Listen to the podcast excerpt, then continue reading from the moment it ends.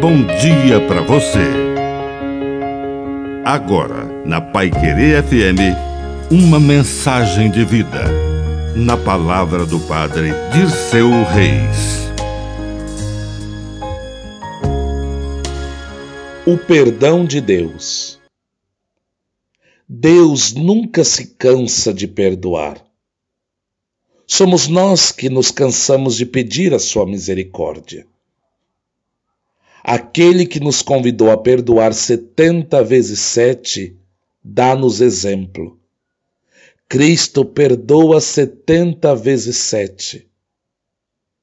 Perdão recebido de Deus é perdão oferecido aos irmãos. Peçamos ao Espírito Santo que o nosso coração se enlargueça para receber tamanha graça, a misericórdia de Deus.